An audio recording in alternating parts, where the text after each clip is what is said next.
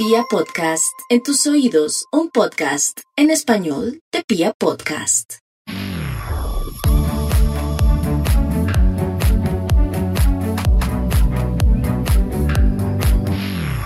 Hola a todos, bienvenidos a un capítulo más del Closet Profesional. Hoy estamos con Vale González.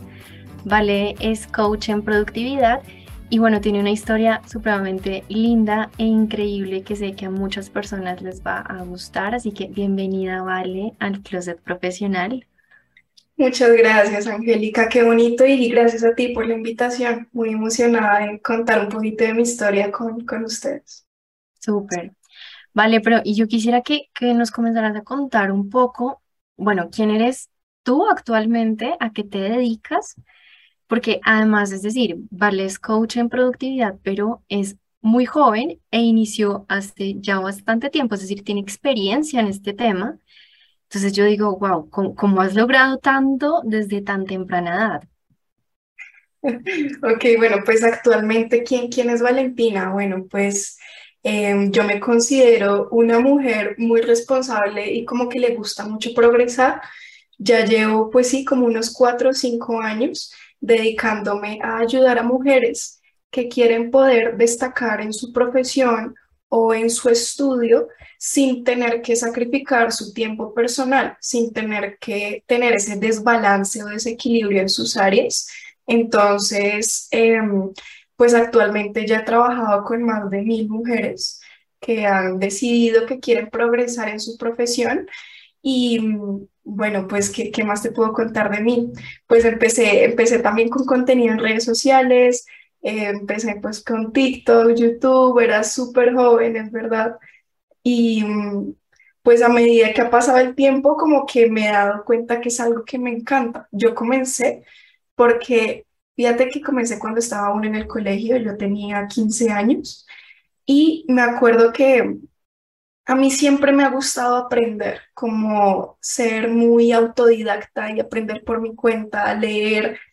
Y me gustaba mucho leer acerca de emprendimiento, de negocios, de marketing. Y me di cuenta que si yo quería poder hacer eso mientras mantenía un buen promedio en el colegio, porque siempre fui la niña nerd, tenía que aprender a organizar mi tiempo. Entonces, em, yo desde muy joven, pues me gusta esto de los hábitos, del ejercicio, de cuidar mi energía y lo hacía inconscientemente, no era consciente de que estaba como haciendo algo positivo, simplemente me gustaba y decidí compartirlo en, en redes sociales. Cuando tenía 15 años empecé a, subir videos eh, en YouTube, en Instagram, me seguían como 300 personas que eran mi familia y amigos y yo subí ese primer video y me dejaron de seguir como 50. pues empecé simplemente compartiendo mi proceso y muchas estudiantes se sintieron identificadas. Entonces todo comenzó como un hobby y como algo eh, para compartir y me di cuenta que era algo que realmente me gustaba. No empecé con tanta claridad, o sea, no empecé teniendo todo súper claro de cómo empezar, pero simplemente empecé y en el camino fui dándome cuenta a qué tipo de persona me gusta hablarle, a quién puedo ayudar y pues ha sido un proceso muy, muy bonito, la verdad. Wow, qué lindo, qué lindo eso. Y tú actualmente tienes 19 años, ¿no? Sí, tengo 19. Y has ayudado a mil personas, más de mil personas. Wow, increíble, a mujeres a que mejoren su productividad.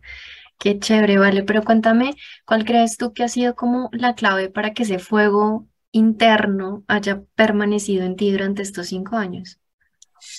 Wow, mira que yo creo que algo que realmente iba a sonar chistoso, algo que realmente eh, ha, influido, bueno, dos cosas. Uno, el importaculismo, o sea, literal, decir a la gente que no, no le gusta o que simplemente no está de acuerdo, no me importa lo que opines y no, no quiero saber tu opinión. Entonces, yo siempre he sido una chica como muy tímida y muy reservada. Yo no voy contándole a todo el mundo de mi vida o hablando, no soy tan extrovertida. Entonces, yo hacía todo como bajo las sombras y en mi cuarto. Entonces, no, no le contaba nada y simplemente lo hacía, hacía las cosas. y sí había veces donde habían personas que opinaban como, ¿tú quién eres para hablar de eso? O sea, tienes 16, tú no sabes nada de la vida. Tú... Era como, no, literal es importaculismo de no quiero tu opinión, o sea, como lo que me pudo ayudar y para hacer eso es el tema como del, del entorno. O sea, realmente, y lo digo muy sinceramente, si yo durante estos cinco años solamente hubiera convivido con gente de mi edad, no hubiera hecho lo que hago, porque no lo ven como un negocio, simplemente piensan, me van a juzgar, y tampoco lo ven como, eh, les puede gustar una ropa, pero no se la ponen porque el amigo no le gusta. Entonces sé que el tema de mantener mi enfoque y mi mente y mi, las personas cerca a mí que estén alineadas a lo que yo hago. Eso fue realmente lo que, lo que más marcó, te lo juro, o mi entorno ahorita, mis amigos, las personas con las que salgo, nadie tiene el síndrome. O sea, son mucho mayores que yo y entienden lo que hago, entienden por qué lo hago. Entonces eso me ayudó mucho a mantenerme enfocada, el tema de tener mentores y, y permitirme acompañarme de, personas que, que apoye y que puedan contribuir a, la visión que tengo. Qué lindo. Y cuando hablas de mentores, ¿hablas de mentores a través de, de qué medio? Tal vez de libros o cómo llegaste a esos mentores? Sí, pues cuando empecé, de hecho, sí, el, primer como mentor que, que, pude llegar a tener también fue, fue a través de libros, un libro que tenía mi hermano en su cuarto y se llamaba, ¿cómo se llama? El de Robert Kiyosaki, de Padre ah, Rico, Padre, Rico, Padre Pobre. Ajá. Y, eso fue, me dio como la visión de que había algo más allá en la vida de la universidad, trabajo estable, carro, como otra visión. Entonces, sí, en un principio empezaron siendo libros y personas como en redes sociales, pues bueno, yo me crié con celular y todo, entonces eh, desde los 15 yo podía ver en redes otras personas. Y eso es un super plus que le digo a las, a las personas que nos están escuchando, o sea, literal, la información que hay ahorita y la, la facilidad de conseguirla, el que no aprende algo es porque en verdad no está dispuesto, porque lo encuentras, lo encuentras en cualquier parte. Entonces, Claro, yo encontré mentores pues en YouTube, primero con ese contenido así como para ir aprendiendo y ya así me fui como formalizando la, con certificaciones y con programas avanzados, pero para empezar fue con personas eh, en redes sociales y en libros, así es. Ok, y cuéntame y cuéntanos qué dijeron tus papás cuando pues comenzaste como con este camino, que decidiste de pronto no ir a la universidad, sino seguir por la parte del emprendimiento. Ok, pues mira que todo empezó, pues cuando tenía como 15, 16, estaba eh, en décimo, creo. Entonces, décimo es como un grado de bachillerato del colegio, para los que no son de Colombia. Y básicamente yo empecé a subir contenido de compartiendo mi, mis rutinas, mis hábitos, lo que hacía, también con el propósito de que justamente en universidades de Estados Unidos como Harvard, Yale, no sé qué, les gusta mucho como los que no son solamente estudiantes, sino que hacen algo más, deportistas, emprendedores. Entonces yo dije, esta es una forma de diferenciarme. Ese fue el, como uno de los propósitos iniciales. Y empecé a hacerlo y pues yo le comenté a mis papás que era por eso, ¿no? Que pues yo quería estudiar en una universidad de Estados Unidos y así. Y pues ellos, me encanta, o sea, mi hija me encanta, o sea, ya quiere estudiar en las mejores universidades, se esfuerza por diferenciarse, mantenía un súper promedio en, en, en el colegio, siempre me fue bien. Entonces, pues a medida que yo creaba contenido, conocí personas, lo que te digo, mentores, y pues personas como del medio que hacían algo muy parecido. Y allí fue donde se me abrió la mente de que esto no es solamente contenido, de que esto puede ser una profesión y ahorita es una profesión de muchas personas. No lo veía así, no lo veía tan claro, pero igualmente continué y pues aprendiendo acerca de redes sociales, de marketing de contenidos y pues teniendo los mentores que tuve, comencé como a, a darme cuenta que esto era algo que yo quería, o sea, que algo que yo quería hacer siempre. Y me di cuenta, por ejemplo, conocí a alguien que creaba contenido y en la universidad paraba mucho, no era consistente, eh, le surgían urgencias, no tenía tiempo. Y yo no era algo que lo veía como mi side hustle, como mi al lado de, de la universidad, sino que era lo principal que yo quería. Ya, te entiendo, sí y sabía que no iba a tener el tiempo suficiente para escalarlo y para aprender más con la universidad, porque es, es inevitable, eso es, quita tiempo, quita energía y son otras prioridades. Y yo soy, o sea, cuando me escribí que irresponsable, me refiero a que a mí me gusta hacerlo bien. O sea, si voy a ir a dos cosas, quiero hacerlas bien. Y sabía que me iba a desgastar mucho. Entonces yo dije, quiero estar con lo que ya me, me gusta. Y yo le comenté a mis padres que, pues que me gustaría tomar un año sabático cuando me estaba graduando de 11, del último grado de colegio. Y literalmente, o sea, imagínate, una niña de 16 preparó 100 diapositivas en, en Canva y les mostré por qué un año sabático es la mejor opción que puedo tomar ahora mismo. Wow, o sea, les vendiste la idea de que era lo mejor que podías hacer en ese momento, me encanta. Y eso, pues no sé si hay jóvenes escuchándonos, pero a veces sentimos que nuestros padres no nos comprenden o que no entienden la visión, pero es que ellos no tienen claro, o sea, obviamente a primera vista, ¿qué va a pensar un papá? Mi hija no quiere estudiar, no quiere hacer nada con su vida. Entonces esa presentación fue darles confianza y tranquilidad de que sí va a ser algo. Les mostré mi plan de acción, les mostré, este es mi plan en un año. Les mostré lo que quería aprender, las habilidades, qué cursos iba a hacer, con cuál iba a empezar. Entonces, para darles tranquilidad de que no soy ninguna vaga, que no quiero hacer nada, mi plan era diferente en ese momento. Sí. Entonces, eh, claro, eso les dio full confianza. Me dijeron, listo, un año, solo un año. y, y bueno, no es que ese año, o sea, una cosa es lo que uno planea en el papel y otra cosa es cómo sucede todo, ¿no? De acuerdo. Entonces, em, o sea, sí tomé varias certificaciones y cursos que les dije que iba a hacer, por ejemplo, de programación neurolingüística, de coaching ontológico, acerca de ventas. Em, entrevisté a personas en, en mis redes sociales que les dije que iba a entrevistar. Pero ya con el tema como a visión a largo plazo de mi profesión, pues eso eh, explotó, o sea, explotó en el sentido de que pude como aprender a monetizar mi talento y lo que me gusta hacer. Yo amo comunicar y me encanta ayudar en este tema que te comenté de mujeres que quieren tener bienestar y destacar en su profesión. Y pues, ¿cómo, decirlo? Como que obtuve mejores resultados de los que esperaba, porque pues al ser una niña yo dije, no, pues no, o sea, va a crecer, pero no sé, y así les decía.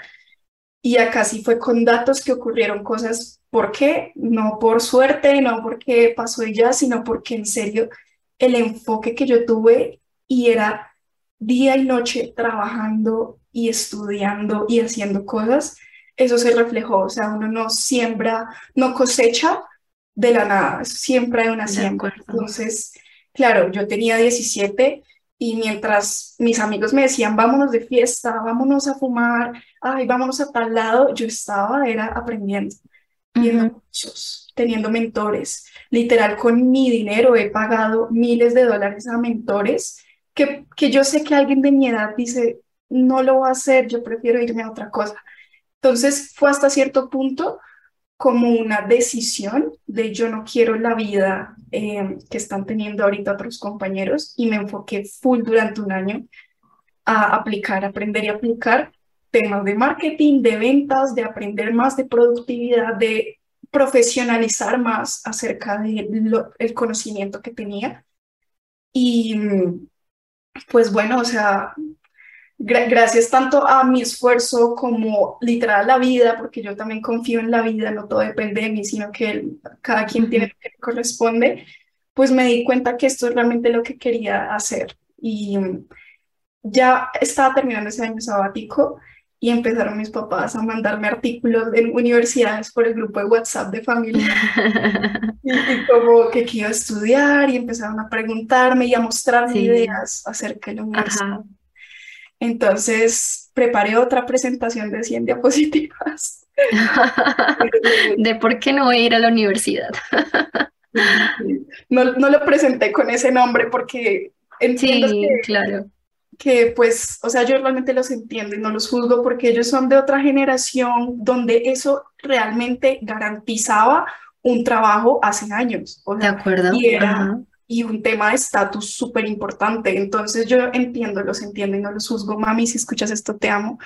Y, y pues em, básicamente lo que les presenté allí fue la visión ya a largo plazo de esto más desarrollada, o sea, con datos, con hechos y viéndoles por qué, si era como una buena, o sea, por qué no me estaba destinando al fracaso como se suele pensar que es una persona que sí. no, ¿cierto? De acuerdo. Y mira que eso que tú mencionas ahí, Vale, me parece súper importante porque mm, creo que ya en otros capítulos lo hemos hablado y es el tema de que nuestros padres siempre hacen lo que hacen desde el amor y desde su nivel de conciencia y desde la información que tienen. Entonces siempre van a querer orientarnos de, de, la manera en que ellos creen que, pues, digamos que es la mejor para nosotros. Exacto. Entonces, si, si no les damos la seguridad, que me parece súper interesante lo que dices de tus diapositivas, de hacerles la presentación, de mostrarles, porque claro, ellos se pueden imaginar y pueden traer a su mente una cantidad de, de imágenes o de escenarios catastróficos de lo que podría pasar si mi hija no va a la universidad, si no sigue como los lineamientos sociales, si no consigue un empleo, entonces no, no la quiero ver sufrir. Y como esas son las ideas que ellos, digamos, que reproducen en su mente, pues normalmente le dicen a un joven, pues no, o sea, tienes que ir a la universidad, porque da un poquito más de certeza, ¿no? Exacto, y para ellos fue una verdad, o sea, eso fue una, un hecho hace años y sea, súper entendible, o sea, son personas de 50, 40, 60 años que llevan toda una vida pensando igual y viene un peladito de 20 a decirle lo contrario, pues ellos van a pensar en primera instancia como tú no sabes de la vida. Entonces, por eso está bien darles esa confianza y esa tranquilidad de que mm, sí sabemos un poco de lo que queremos y por qué. Y, y también digamos que eh, valerse mucho de referentes, ¿no? De personas que ya lo han hecho. Es así, Ah, es, claro. exacto. Eso es súper, súper clave para que ellos digan, wow, si otras personas lo han hecho, entonces mi hija también lo puede hacer y la voy a apoyar para que lo haga, ¿vale? Pero, por ejemplo, ¿qué tan fuerte fue para ti? Porque tú dices que fuiste la niña eh, nerd, ¿no? De tu, de tu colegio, la más pila, la, mejor dicho, de buenas calificaciones, buen promedio, todo. Y entonces, ¿cómo fue ese choque para ti, digamos que esa presión social, no solo, pues digamos, de pronto de tus amigos que decían como, pero si usted es la más brillante de todos, sino también de tus profesores, de tu, de tus papás, cuando, cuando ya eliges como, hey, o sea, mi camino es otro. Bueno, pues, o sea, esa presión, fíjate que me acuerdo, yo todavía me acuerdo, es muy chistoso, me acuerdo una vez que estaba en el colegio y había una chica, yo estaba, ella era un grado mayor que yo, y mm, ella subió como una historia a su Instagram diciendo como, eh, ay, denme un like y me vuelvo influencer, como se cree la niña Valentina, y la subió como a sus historias y pues me seguía todo el colegio, yo la seguía. Yo tenía que 500 seguidores y sí, subía videos hablando y hacía cosas así y eso. Entonces yo me acuerdo que ahí, o sea, yo me puse a llorar y me sentí súper mal porque siento que, y esto sí es un consejo para todo el mundo hasta cierto punto, cuando uno está en un entorno, uno cree que eso es como todo el mundo, o sea, uno cree que se va a morir, que es lo peor. Por ejemplo, un chisme en el colegio para uno era lo peor, pero uno se da cuenta que cinco años después da igual, ¿sí? Entonces, claro, en ese momento para mí fue muy fuerte y me sentí mal porque me sentí muy juzgada. Em, y me acuerdo, y por eso reitero el tema del enfoque de las personas, del entorno. Yo en ese momento conversaba con un mentor que para mí fue muy importante y él me dio esa tranquilidad de que todo iba a estar bien, de que yo estoy construyendo mi futuro y ella solo está criticando, de que estoy haciendo algo que me gusta y que ella tal vez no se atreve, porque ella quiere la aprobación para ser influencer, entonces habla más de ella, su comentario. Total. Uf, sí, qué, uf, qué importante eso. Y, y esa sensación de que, de sentir como que, ¿y qué tal si yo soy la que estoy mal? ¿No? ¿Qué tal si todos están bien y yo no? Ajá. Eso me pasó, como que yo sentía que ya nadie me iba a hablar o que, no sé, no, pues es, es difícil esa presión y por eso en verdad lo que a mí me sirvió fue así como una tentación de comer brownie, por ejemplo, que si tú quieres dejar de comer azúcar, pues no compres azúcar en tu casa. Eso mismo fue lo que realmente hice y fue que justo, justo llegó la pandemia, entonces como que yo dejé de juntarme tanto con estudiantes de, de, del colegio y ahí fue que empecé a escuchar y a juntarme más con otras personas. Entonces esa forma como de, al menos la mía y la que me sirvió de evitar esa presión por el lado social de amigos, fue compartir con ellos solamente cuando se trata pues de diversión o de cosas como más de mi edad. Em, pero si se trata de un, de un, consejo, de algo profesional, yo sabía que es, es difícil para alguien entenderlo muy joven y que se va a preocupar por otras cosas, entonces simplemente evite esa presión. Y por el lado, bueno, por el lado, por ejemplo, de mi familia, yo creo que al principio, y, y lo comenté ahorita, yo trabajaba mucho en las sombras, ellos simplemente me veían en el computador y me preguntaban, ¿qué es lo que tanto haces en el computador? No sé qué. Y yo al principio como que no les contaba mucho porque sabía que no iban a entender. Entonces no hubo mucha presión al principio porque no sabían ni yo qué estaba haciendo ni nada. Y, y ya después, pues cuando ya les conté y eso, yo creo que también es, es, es esa parte de, fíjate que tú lo dijiste, como de saber que ellos lo hacen con amor, o sea, que su intención es buena. Entonces, e, evitar uno esas conversaciones que uno sabe que tal vez no van para ningún lado. Y dos, entender que todo lo que ellos hacen de verdad que es con la mejor intención de todas. Entonces, como que ya uno, por ejemplo, a mí me pasa y yo me siento muy orgullosa de eso. Me acuerdo que antes como que decían algo que a mí no me gustaba y yo contestaba peor y, y podría yo tener la razón, pero yo qué voy a preferir, o sea, tener la razón o tener a mi mamá pues feliz conmigo, ¿sí? Entonces yo ahorita soy muy comprensiva y creo que es eso, o sea, y fíjate que este consejo aplica para todo, hasta para productividad. La gente me pregunta, eh, vale, la técnica para ser más productiva, ¿cómo haces para organizar tu agenda? No sé qué. Y eso es importante, pero hay que ver más allá, o sea, el, como la interpretación que le das a las cosas. Por ejemplo, con mi mamá, la interpretación de darle que ella está dando lo mejor de mí y no me quiere em, estancar o llevar la contraria y la interpretación con, por ejemplo, el estudio.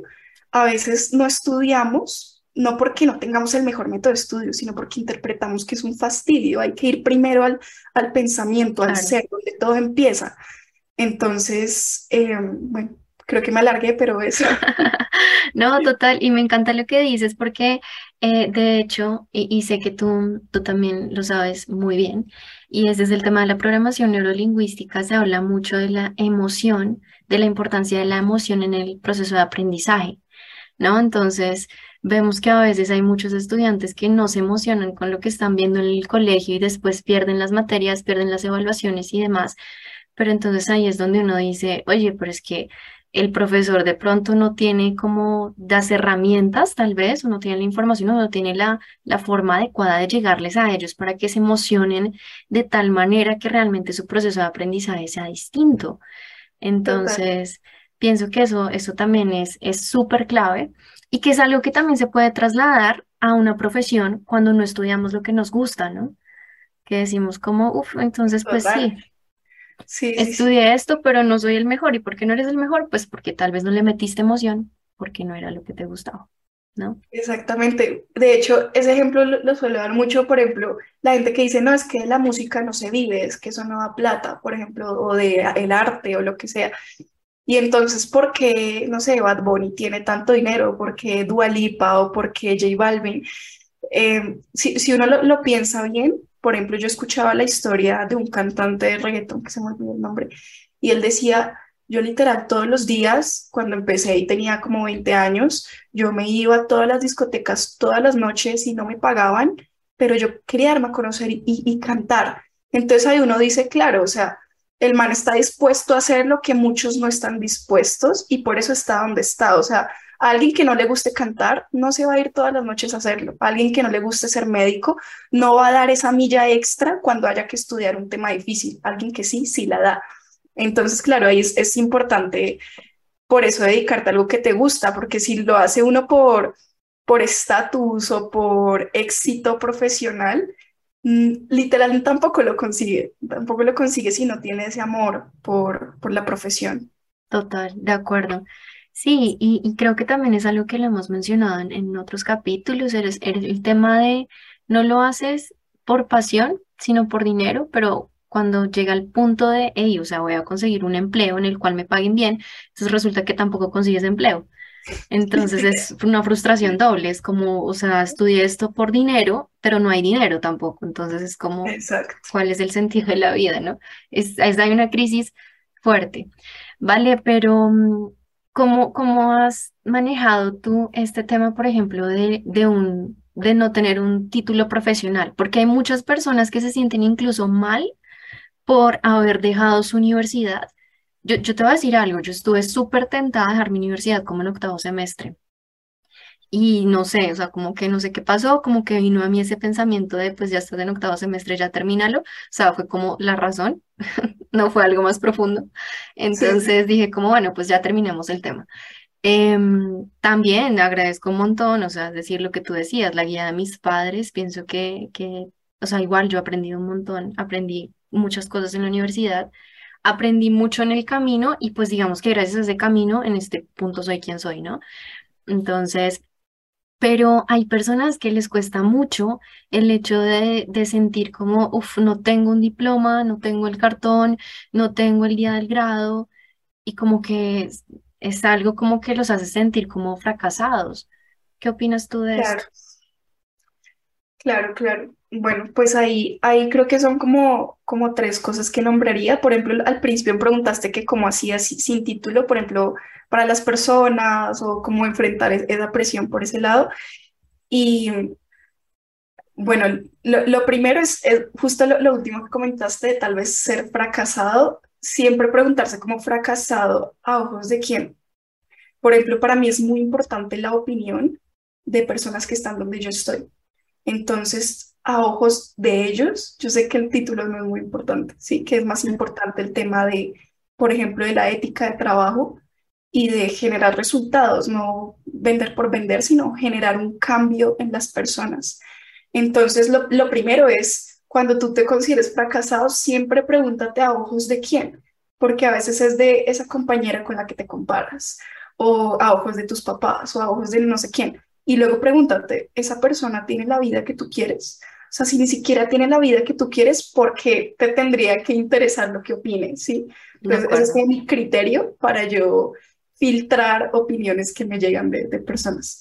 Y lo otro, yo creo que algo que, por ejemplo, pues sí, he tenido más de mil, mil mujeres eh, con las que he trabajado, ¿cómo he podido como llegar a ellas sin título y eso? Bueno, uno, yo creo que el, el tema del título habla más de, de la persona que, o sea, de la persona que lo pide que el título en sí. Es decir, yo cuando compro un programa o cuando confío en un mentor o cuando comparto con una persona, me da igual el título, o sea, realmente ni siquiera le, suelo preguntar. Entonces, yo tampoco espero que me juzguen a mí porque yo no juzgo. Entonces, cuando uno juzgue, cuando literal juzgues algo en una persona, tal vez porque a ti te importa también. Entonces, yo en lugar de, de título, lo que me importa sobre todo son los resultados y los cambios que se generan en una, en una persona, en una estudiante con quien tú trabajas. Entonces, me, me encargo de realmente, por ejemplo, yo que me he dado cuenta, yo trabajo con muchas estudiantes de universidad, ¿no? Entonces, ellas me dicen, hay muchos, muchas materias de relleno, muchas cosas que están ahí de, de relleno. Sí, es verdad. Por ejemplo, al contrario, yo busco en mis programas que sea súper práctico, o sea, literal es aplicable y que tú veas progreso. Entonces, uno, yo me enfoco más que todo en resultados de las personas y en mí. Y dos, creo que lo que me ha dado a mí realmente tranquilidad es el tema de que de aprender a vender, o sea, de que las ventas es súper importante. O sea, cómo a través de un webinar o de una llamada o de lo que sea, sin necesidad de nombrar mi título ni decir como estudiante a la universidad, generar confianza en las personas. Entonces, para mí las ventas es amor, o sea, para mí es, una obligación moral vender si yo sé que puedo ayudar a una persona. Porque si yo sé que te puedo ayudar en algo, ¿por, ¿por qué me voy a privar esa, ese, eh, sí, porque te voy a privar de eso? Yo te quiero aportar. Entonces, como para mí es una, como una obligación moral, buscar siempre la forma de, de generar esa confianza, esa tranquilidad, por ejemplo, con mis papás, para darles tranquilidad de que todo, de que esto funciona o de que esto está bien. Y creo que para eso es que está súper conectado ventas y resultados. Porque, por ejemplo, en mi Instagram tú puedes ver, puedes ver como testimonios en videos que tengo de chicas y eso. Entonces, claro, cuando yo, no sé, ni siquiera me ha pasado, pero si me llegaran a preguntar como, ven, ¿y tú qué título tienes? Em, yo, yo le preguntaría, o sea, o le intentaría como guiar la conversación por el tema de los casos de éxito que he tenido, por el tema de las estudiantes, de, de que se sientan identificadas con los resultados que ya he tenido. Entonces, creo que eso me ha dado como mi confianza. Uno, aprender a vender y seguir en proceso de aprender, porque pues no, o sea, seguir siempre aprendiendo de eso. Dos, como centrarme en, en casos de éxito, porque para qué tener un cartoncito y un título que si no ayudo a nadie, o si pasé por copia, o si pasé y no entendí nada. Entonces prefiero como realmente hacer algo con esa información que sé, y es con casos de éxito, y esa interpretación que tenemos con los demás también. Si yo no te juzgo por el título, yo ni siquiera espero que tú me juzgues, entonces no ha sido tan como algo que ronde tanto mi cabeza.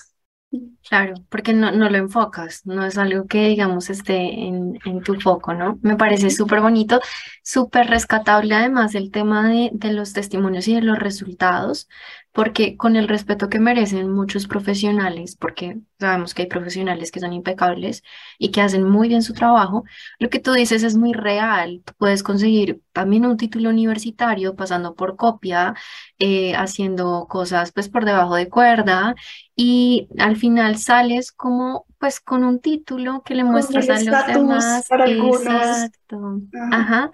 Si sales con un estatus y sales a postear pues en tus redes sociales, LinkedIn y todo esto, te aplauden un montón, pero al final no hay una y no sé, esto, esto puede sonar un poquito fuerte, pero de pronto no hay una honestidad total, ¿no? Detrás Como esa ética de trabajo, para mí es ética Exactamente, sí, sí, el término es ética, tienes toda la razón ya como que es un tema de, de, de, apariencias. Y, y, de aparentar un poco como, hey, o sea, esto fue lo que estudié, esto es lo que soy, por esto es que me respetan, pero yo también me pregunto qué tantos profesionales continúan estudiando después de que terminan su carrera profesional, ¿no?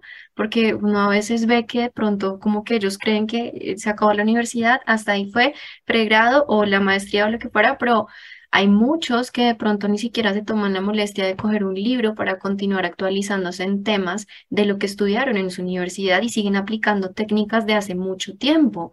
Entonces ahí es donde también entra, hey, qué tan apasionado estás por lo que estudiaste o tal vez de pronto solo lo estudiaste por justo por mostrar el título y por sentirte bien, eh, digamos, en frente al tema social.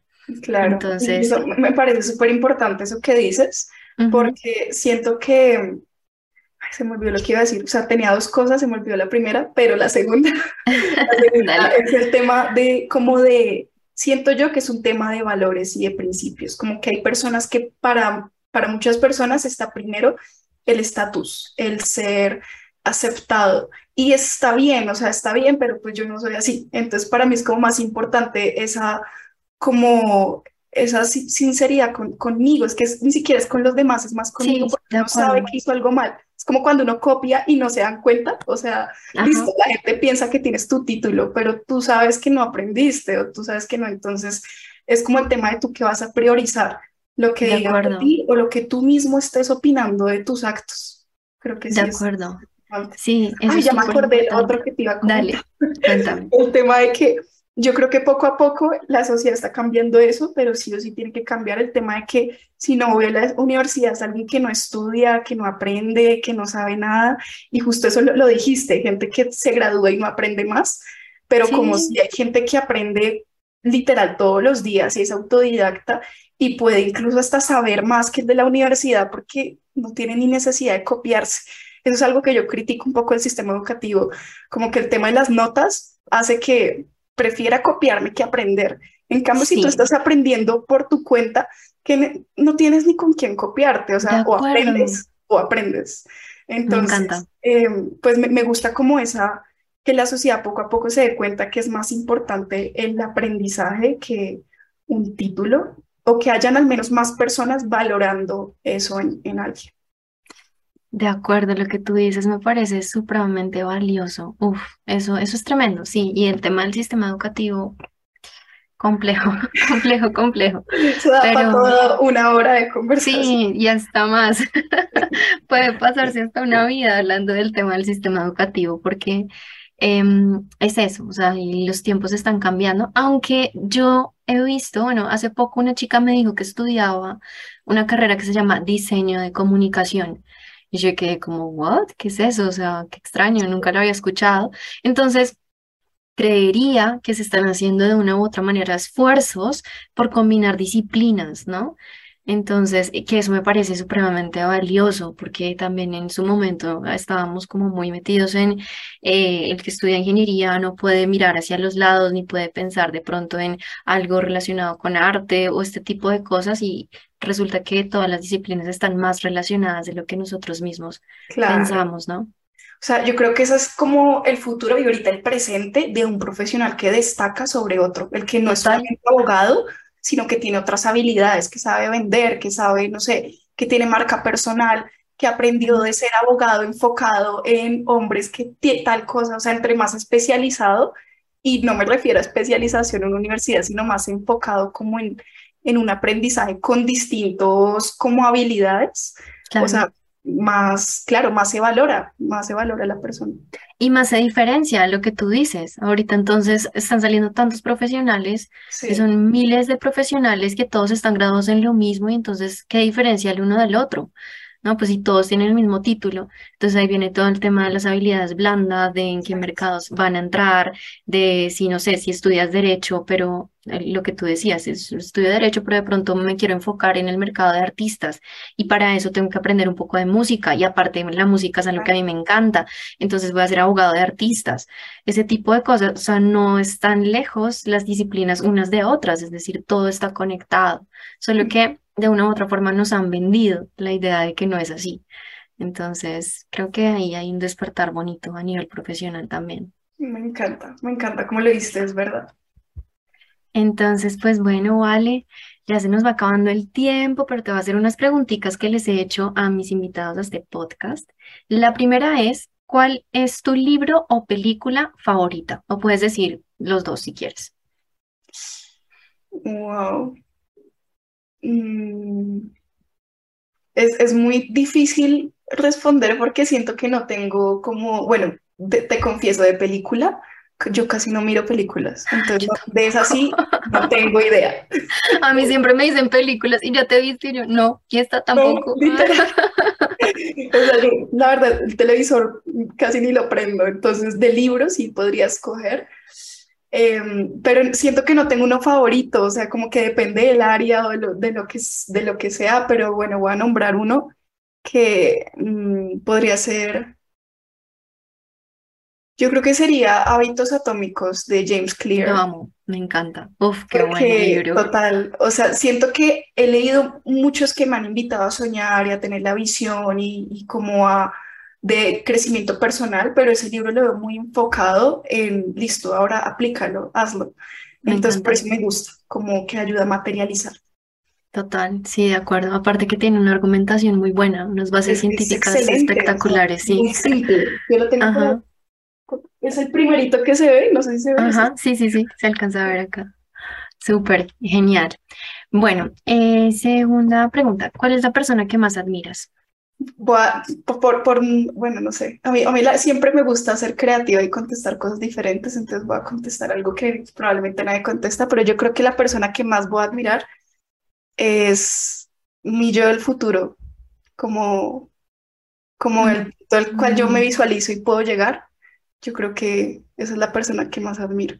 Wow, wow, me encanta. Qué lindo, sí, sí, sí. Muy chévere. Bueno, si en este momento entrara Vale, o sea, la Valentina de 5 o 7 años, ¿no? Por la puerta y entrar así como corriendo a decirte algo muy feliz y a decirle algo sobre todo a la persona que eres hoy, ¿no? A tu versión actual. ¿Qué crees que diría? Qué hermosa pregunta. Em, yo creo que algo así como como suelta, suelta el control, o sea, confía en el proceso porque todo es perfecto. O sea, algo así como todo lo que vas a vivir de aquí en adelante de verdad que tiene un sentido y depende de ti que lo veas. Y Wow, qué lindo.